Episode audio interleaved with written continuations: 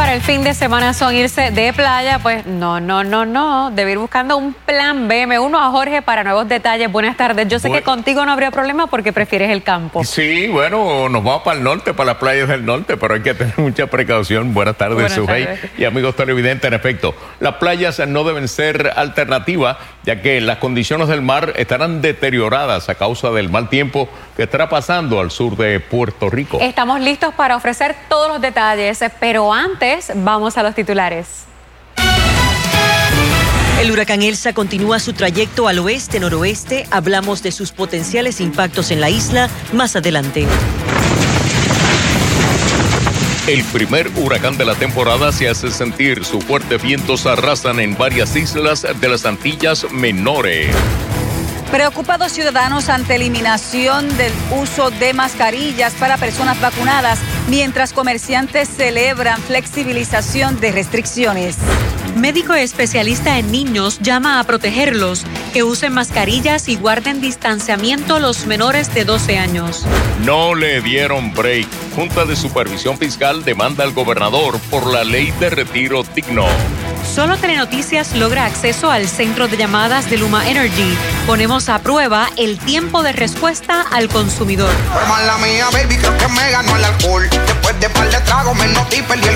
La rumba se le salió de las manos. Farruco y Enrique Iglesias encienden el verano.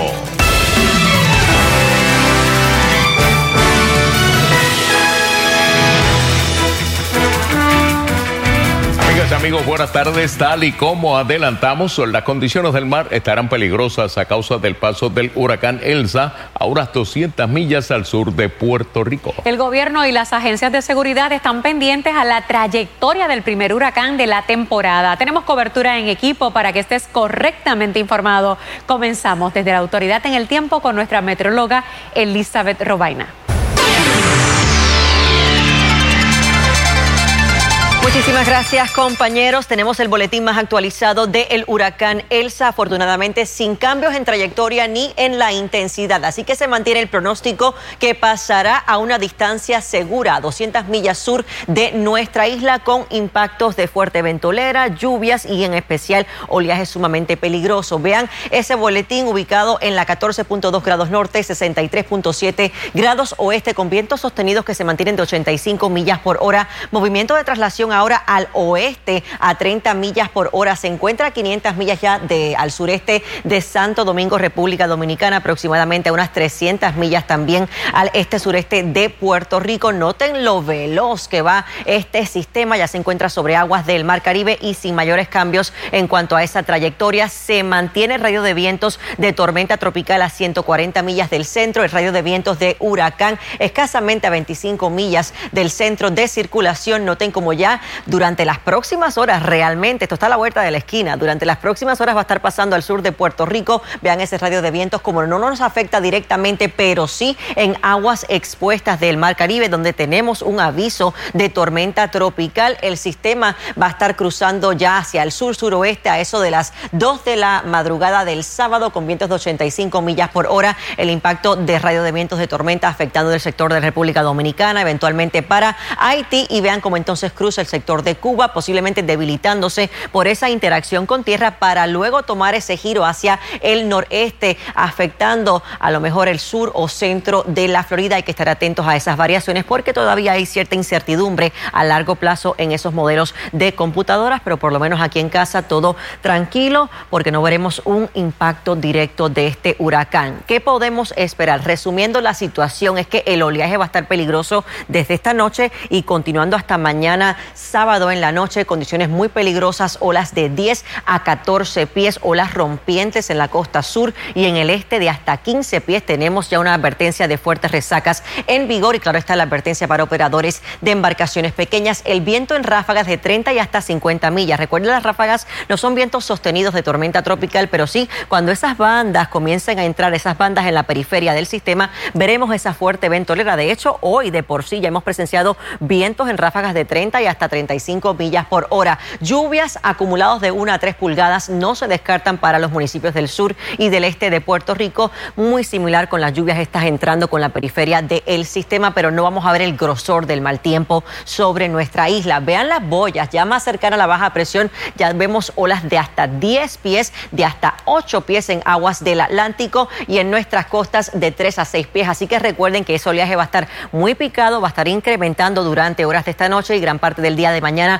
fuera del agua. Veremos una mejoría gradual en el mar para disfrutar el fin de semana largo. Con esa información regreso en la próxima intervención, pero mientras tanto, amigos, el gobierno dice estar listos para enfrentar cualquier emergencia durante esta temporada de huracanes. María del Carmen González nos tiene detalles desde Ocean Park.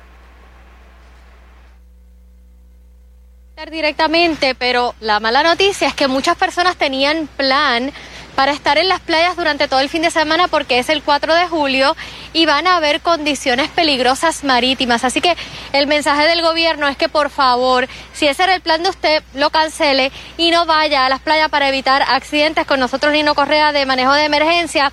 Aparte del mensaje de las playas que está clarísimo, que no queremos que haya ningún accidente, Nino. Esto yo me imagino que ha servido para que ustedes se comiencen a preparar para la temporada de huracanes. ¿Qué se está haciendo para que no nos pase lo que nos pasó la última vez. Mira, eh, dos cosas bien importantes. Las experiencias que hemos tenido en años anteriores, no podemos permitir que nos vuelvan a suceder. Y en ese sentido, el afinar, este no era el momento de tú prepararte. Nosotros confiamos que el individuo, la familia, el vecindario, la comunidad, el municipio, como lo ha hecho con su grupo de trabajo, la Oficina Municipal de Manejo de Emergencia, todo el andamiaje del gobierno a nivel estatal y en la parte inclusive federal, que María el Huracán fue una escuela para todos, tuviéramos un plan de trabajo. Es lo que hemos hecho desde la temporada de huracanes del año pasado, la cual comenzamos a trabajar, y es lo que hoy presentamos y le presentamos a nuestra gente, donde sabemos que cada dependencia tiene un reto, pero dentro del reto, cuando viene esta emergencia, es importante que tú tengas plan A, B, C, qué vamos a reaccionar. ¿Tú te sientes seguro de que eso está listo? Mira, siempre van a haber dificultades yo creo que sería de, mi parte el tú decir que vamos a, al 100%. Estamos respondiendo a situaciones que la naturaleza nos da. Queremos queremos que nuestra respuesta cuando nos toque sea la mejor y que vaya consona. María nos dio a nosotros una experiencia en precisamente saber el decir que estás preparado, cuán preparado tú estás cuando surge un evento real. Y tomando en consideración esa experiencia, añadiéndole los terremotos que hasta el día de hoy tenemos y la situación de la pandemia, es algo que no podemos echar hacia un lado una emergencia para atender a la otra, sino que nuestros planes tienen que ir dirigidos a hacer un plan multirriesgo, que es el plan que tenemos ahora mismo. Nino, a la gente le preocupa muchísimo el cambio de la Autoridad de Energía Eléctrica con Luma, cómo ustedes están trabajando con ellos, cómo ha sido la comunicación. Mira, era importante, obviamente, Luma entrando el primero de junio, que también es el comienzo de la temporada, tener un grupo de trabajo que llegara al centro de operaciones y que trabajara consono con la Autoridad de Energía Eléctrica y la Oficina de Asuntos Energéticos. Ellos están trabajando juntos, los talleres que hemos hecho, precisamente en el día de ayer teníamos uno, ellos estaban allí presentes. Eh, saber que si surge una situación de emergencia, independientemente de los retos que tiene cada dependencia, si surge algo hay que arreglarlo, hay que repararlo y hemos logrado inclusive tener un grupo de trabajo de parte de, de Luma y de la Autoridad representado en nuestras 10 regiones también, las cuales vamos a trabajar en consono con los 78 alcaldes y sus 78 oficinas municipales de manejo de emergencia. Muchas gracias, Danilo Confiando en el Señor que, ¿verdad? que vayamos en la línea, en la dirección que corresponde. Y el mensaje a la ciudadanía, una vez más, por, favor, que no visiten las playas de toda la costa de Puerto Rico. Ni las embarcaciones. No se puede, especialmente en el área sur y el área oeste, no podemos tener una embarcación en el agua. Muchas gracias, Nino. Esa es la información que tenemos. Regresamos con ustedes al estudio. Soy María del Carmen González.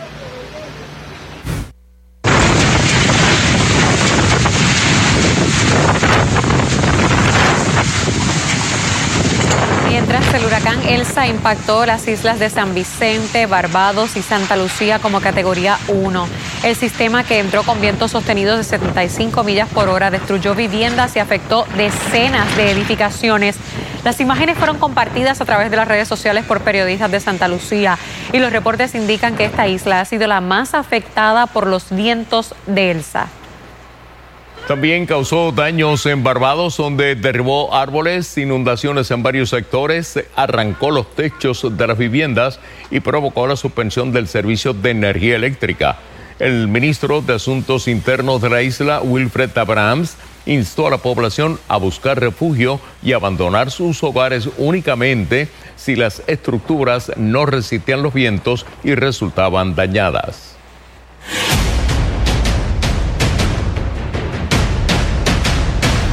La nueva orden del Departamento de Salud dispone que los niños menores de 12 años que no pueden vacunarse deben seguir usando mascarillas, lavarse las manos y mantener distanciamiento físico, pero aún así, en la comunidad médica hay preocupación. Un reconocido neumólogo pediátrico levantó hoy la voz de alerta mientras el secretario de Salud reconoció que una vez haya una vacuna para esa población, habrá que redoblar esfuerzos para inmunizarlos. Tenemos cobertura en equipo que iniciamos con Luis Guardiola. Para el secretario de Salud, el riesgo de flexibilizar el uso de mascarillas y las actividades es preferible a mantener las restricciones actuales. Sí va a haber un riesgo de las personas que no están vacunadas. De hecho, Mellado, que desde ahora será quien establecerá las directrices para atender la emergencia del COVID-19, no descartó dar marcha atrás si hay un repunte en los contagios y hospitalizaciones. Para evitar que eso ocurra, el gobierno depende de que la gente no vacunada se proteja. Esto no es ponerlos en un riesgo adicional. Es que ¿Sabe? No, porque se tiene, o sea, aquí la persona tiene que empoderarse de la salud. Lo ideal es que se vacunen según Mellado. El secretario no anticipó grandes cambios en los centros de inmunización o en las estrategias para convencerlos. La gente que se está vacunando está diciendo, mira, esta es la protección, queremos salir de esto, por favor, vacúnense. Y yo creo que ese tipo de dinámica es la que va a llevar a las personas, a la ciudadanía a vacunarse. Un grupo que no tiene la opción de vacunarse es el de los menores de 12 años, que en cuestión de semanas regresarán en masa a los salones de clase y en una época sensitiva. El periodo donde más infecciones respiratorias virales nosotros vemos en Puerto Rico es cuando comienzan las clases. Este neumólogo pediátrico favorece el uso de mascarillas en niños de 5 a 11 años, como dispone la orden de Mellado. Y que empiece a liberarse eso cuando nosotros empecemos ya a inmunizar esa población. Mellado anticipó que habrá una vacuna disponible para los niños a principios de otoño. Tendríamos que redoblar el esfuerzo, ciertamente, porque tendríamos que gastar de cinco años en adelante y, sería, ¿verdad?, eh, como comenzar de nuevo el proceso. El esfuerzo de vacunación, según Mellado, probablemente se movería entonces a las escuelas, colegios y oficinas médicas. Yo entiendo que eso va a ser estrategias que se van a tener que utilizar en esta población porque tienes que tratar de tener a esos niños lo más concentrados posible. El secretario presagió que una vez esa población sea vacunada, la isla alcanzaría cerca del 80% de la inmunización contra el COVID-19. Para Telenoticias, Luis Guardiola. La eliminación de algunas restricciones que fueron claves en la lucha contra el COVID-19 es vista con recelo por algunos ciudadanos, mientras los comerciantes celebran que a partir del lunes podrán abrir sus negocios al 100% de su capacidad. Maribel Meléndez Fontán amplía. Tomó tiempo acostumbrarse al uso obligatorio de las mascarillas. Año y medio después de batallar contra el COVID-19, algunos ciudadanos ven con recelo que el gobernador Pedro Pierluisi haya flexibilizado las restricciones cuando todavía falta gente por vacunar y no se alcanza la inmunidad comunitaria. Yo estoy completamente en desacuerdo. ¿Por qué? Porque todavía de esto se está aprendiendo día a día y para flexibilizar debe ser poco a poco como se ha hecho hasta ahora. Puede surgir un brote como pasó en Mayagüez. ¿Y dónde van a quedar todos los esfuerzos que se han, se han hecho? Entiendo que no, no debemos bajar la guardia realmente, este, eh, porque hay gente que sí está vacunada, gente que no está vacunada. Eh, pero siempre hay que, hay que cuidarse, más cuando uno tiene familia, tiene hijos. Yo voy a tratar de continuar usándola porque el problema es que tenemos la variante eh, Delta que hay poca en Puerto Rico, pero en Estados Unidos hay sitios que hay mucha. Entonces, pues el juego no se ha terminado todavía y el problema es que yo puedo ser portador. Los comerciantes consideran que es un buen momento para persuadir a los que todavía no creen en la vacuna contra el COVID. Así es bueno también porque los que están los que no se han vacunado se tienen que vacunar ahora. Porque si tú no te vacunas no puedes entrar a ningún sitio, tienen que usar mascarilla. La responsabilidad está en cada uno del individuo el tipo, la persona que no esté vacunada es responsable de tener la mascarilla. Si no tienes la mascarilla y no estás vacunado, cogiste el COVID, te esperarán en el hospital. La industria de restaurantes también celebra que puedan abrir los negocios al 100% de su capacidad, lo que asegura será una inyección a la economía de la isla. Superada la pandemia, los comerciantes ahora enfrentan un nuevo reto. Hay muchas plazas de trabajo disponibles, pero pocos ciudadanos acuden a solicitar empleo. Salgan y busquen trabajo. Estas ayudas se van a acabar. Para de septiembre en adelante no va a haber ayuda yo no sé si te lo dije, pero el Departamento de Hacienda nos tiene información donde sobre 1.040 negocios no están reportando ya IBU de comida, lo que significa si no reportas que no está generando venta, por ende está cerrado. Para Telenoticias, Maribel Meléndez Fontán. Con vacuna o sin vacuna, por reglamentación federal se continuará con el uso de la mascarilla en el aeropuerto y los aviones, mientras en Puerto Rico se llena de turistas de todas partes del mundo paradores y comerciantes aseguran eh, tampoco flexibilizarán sus medidas de precaución. Como nos informa Wileni Sepúlveda, estos confían en la importancia del cubrebocas. El turismo fue uno de los sectores más afectados por la pandemia. Ahora, mientras van flexibilizando las restricciones, aumenta el número de turistas, tanto local como internacional, en las hospederías. Así lo aseguró el propietario del parador Boquemar. Sí, fíjate, en el fin de semana nosotros estamos 100% y he llamado a muchos de los compañeros y me dicen que están igual. Eh, donde estamos un poco más eh, sueltos de, de ocupación es durante la semana. La Asociación de Dueños de Paradores ha decidido continuar con los protocolos ya establecidos. Entiéndase el uso de la mascarilla, toma de temperatura y el distanciamiento, independiente a las nuevas flexibilizaciones. Ya el gobierno dijo, ok, hasta aquí yo llegué. Ahora les toca a ustedes, nuestra gente, protegerse y proteger a los demás. Claro, como dicen, la salvación es individual. Exactamente, exactamente. Pero, pero nosotros, los comerciantes, los que tenemos negocios, está en nuestras manos llevar eh, las cosas un poquito más allá. Está en nuestras manos proteger a nuestros huéspedes y proteger a nuestros empleados también. Por otra parte, el alcalde de Luquillo exhorta a no bajar la guardia. Este continuará con esfuerzos de vacunación y educación preventiva. Viendo que todavía fue, fue muy apresurado el, el quitar las mascarillas sigue estando el COVID. Aún así, el secretario de Salud dice que todavía tenemos, estamos en un estado de emergencia. Así que nosotros, de acuerdo a ese estado de emergencia, continuaremos llevando medidas de prevención como lo que estamos haciendo en el día de hoy, que estamos vacunando, seguimos haciendo las pruebas, seguimos haciendo el monitoreo. En los kioscos de Luquillo también están de acuerdo en continuar en alerta. Allí han sentido el incremento de visitas de todas partes del mundo. Para mí seguiría con las reglas, pero ya abrió el sistema como es desde el lunes que viene, ¿no? Pero usted sigue con su mascarilla. Siempre. La opinión de los turistas es variada, unos vacunados y otros no, pero tienen en consenso que el uso de la mascarilla se puede flexibilizar. Do you feel safe? Definitivamente. Aunque pienso que la gente debe tomar precauciones. ¿Están vacunadas? Eh, no estoy convencida.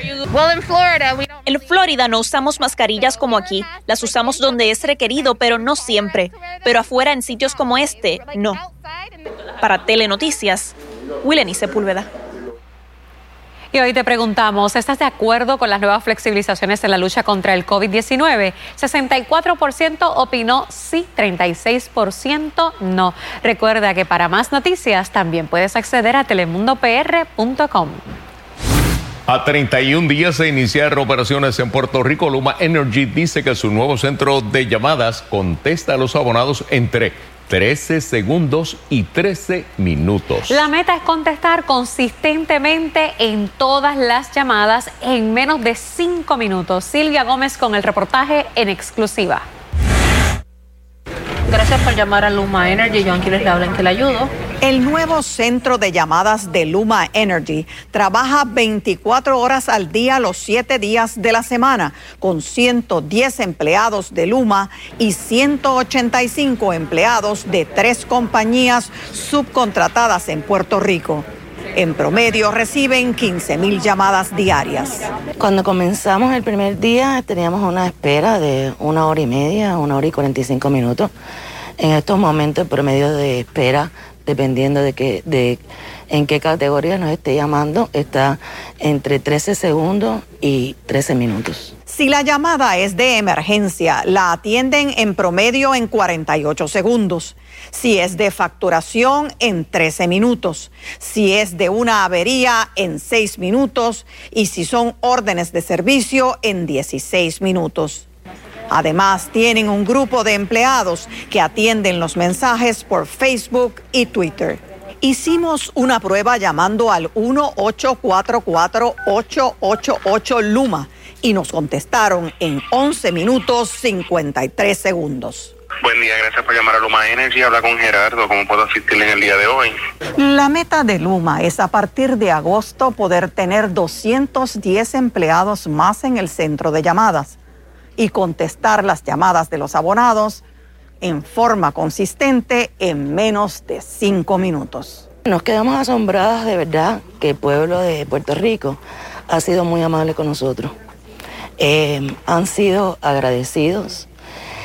Eh, llaman y nos dan eh, todos los complementos del mundo de nuestros agentes.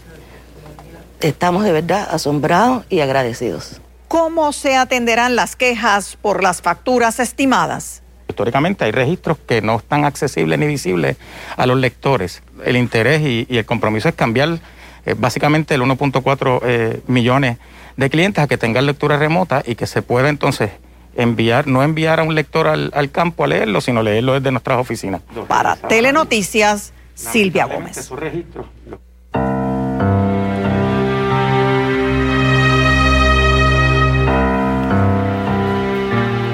En Miami, hoy se elevó a 20 la cifra de víctimas fatales tras el colapso del edificio de Surfside.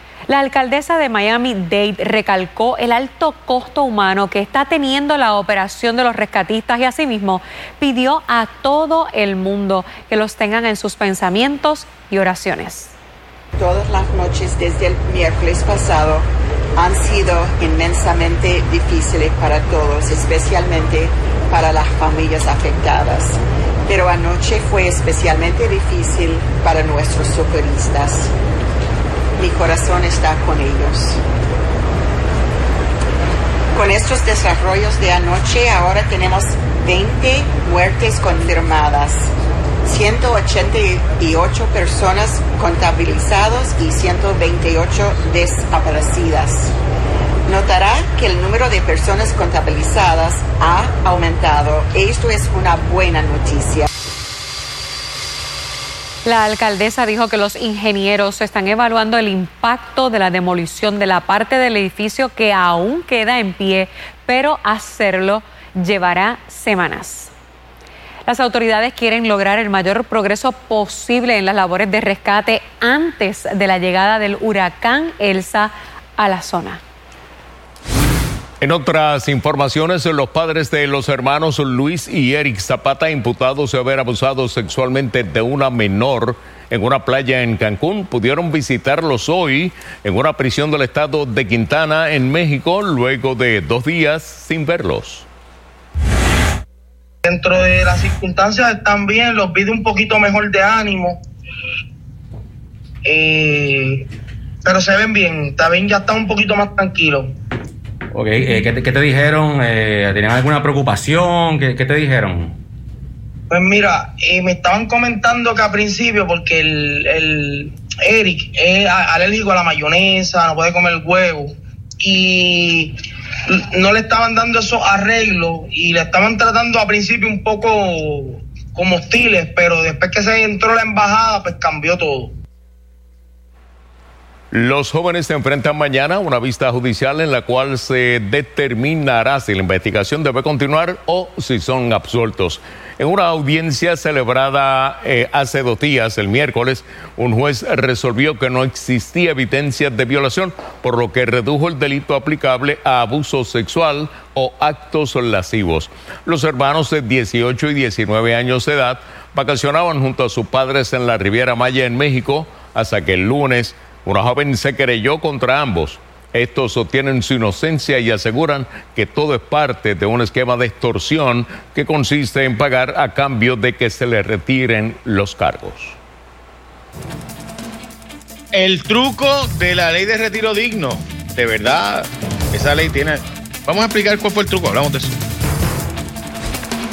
Además, la pandemia tiene su lado positivo. Perdonan deudas a estudiantes de la UPI. Detalles enseguida. Ponce es Ponce y sintoniza Guapa por su emisora Huizo Radio 1260 AM y 101.5 FM. Guapa Radio. El doctor Irán Soler, cirujano de manos con oficina número 709, localizada en la Torre Médica del Auxilio Mutuo.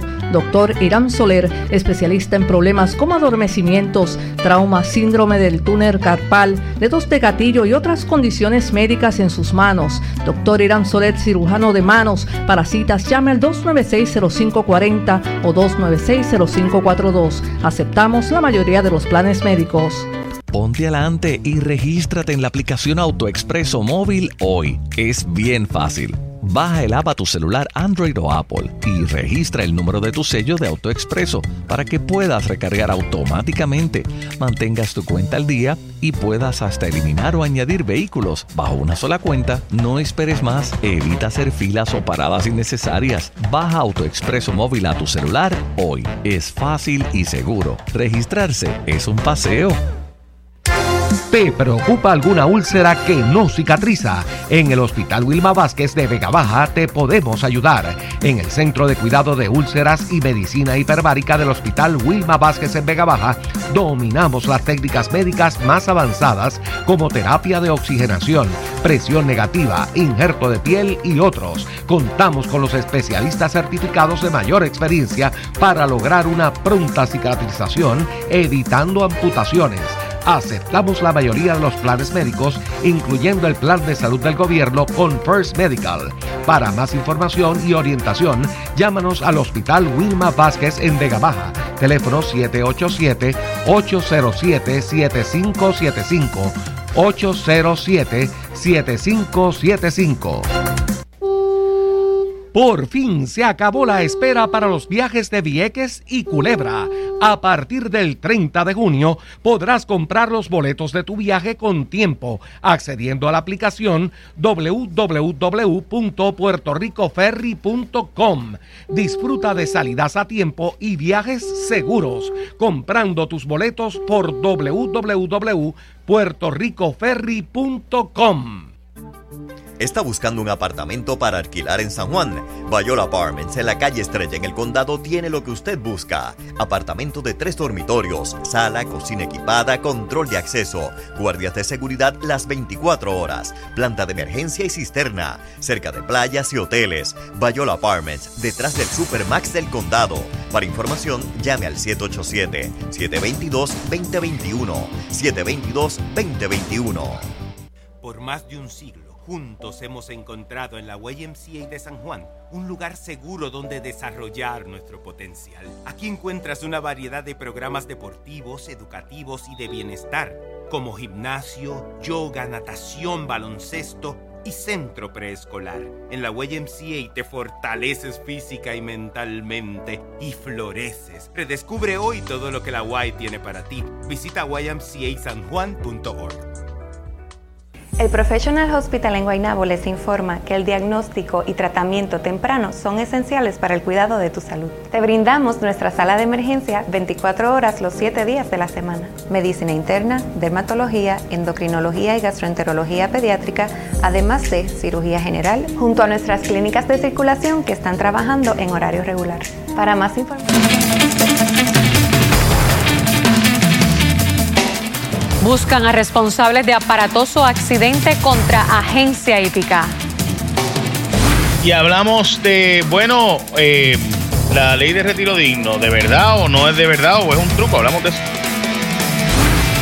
El huracán Elsa provocará fuertes ráfagas de vientos, lluvias y olaje peligroso a su paso. El informe completo del tiempo más adelante. A pesar de la situación económica, los estudiantes subgraduados y posgraduados de la Universidad de Puerto Rico no tendrán que pagar las deudas pendientes con esa institución por concepto de matrícula, cuotas y penalidades. ¿Todo bien? Tampoco tendrán que demostrar necesidad económica solo que se estaban matriculando durante la pandemia. Walter Soto León informa. Será a partir del próximo semestre que inicia en agosto que se eliminarán las deudas de los estudiantes del sistema de la Universidad de Puerto Rico, pero aplicará a aquellos que hayan estado matriculados desde marzo del 2020, cuando la Organización Mundial de la Salud declaró la pandemia por el COVID. Estamos bien, bien alegres, bien contentos de nosotros poder pagar la deuda de los estudiantes que estaban matriculados en marzo del año 2020. Eh, eh, deuda de matrícula, de cuotas, de cualquier otra penalidad que no era, que no era paga y no había sido pagada, eh, era beca, eh, deuda existente y cualquier deuda hasta el 30 de junio del año 2021. La condonación procura asegurar que los alumnos puedan continuar sus estudios a pesar de los retos provocados por la emergencia. La determinación beneficia a estudiantes graduados y subgraduados y no se requerirá que demuestren necesidad económica. La fuente de fondos surge de una asignación en virtud de la ley del plan de rescate firmada por el presidente Biden. Que son 226 millones 113 de esos 126 millones van como ayuda directa al estudiante, a todos los estudiantes. Los otros 113 son fondos institucionales, de los cuales nosotros estamos pagando la deuda del estudiante, eh, algunas cuotas eh, que todavía estén en deuda y otras penalidades. O sea que es en adición a la ayuda directa que se le va a dar al estudiante. En ese mismo ánimo, Haddock se expresó confiado en que no habrá que cerrar recintos ni despedir personal o reducir la oferta académica, ya que no se materializó la reducción presupuestaria de 94 millones de dólares que propuso la Junta de Supervisión Fiscal. El presupuesto consolidado de la Universidad de Puerto Rico son 1.500 millones de dólares el año que viene, uno de los presupuestos más altos en, en los años recientes. O sea, nosotros seguimos trayendo fondos externos para poder nosotros subsanar o poder compensar estos recortes. Recortes que exceden los 300 millones. Para Telenoticias, Walter Soto León. La Junta de Supervisión Fiscal demandó al gobernador Pedro Pierluisi exigiendo la nulidad de la Ley 7, Ley de Retiro Digno, estatuto que dispone cero recortes a las pensiones de jubilados en Puerto Rico.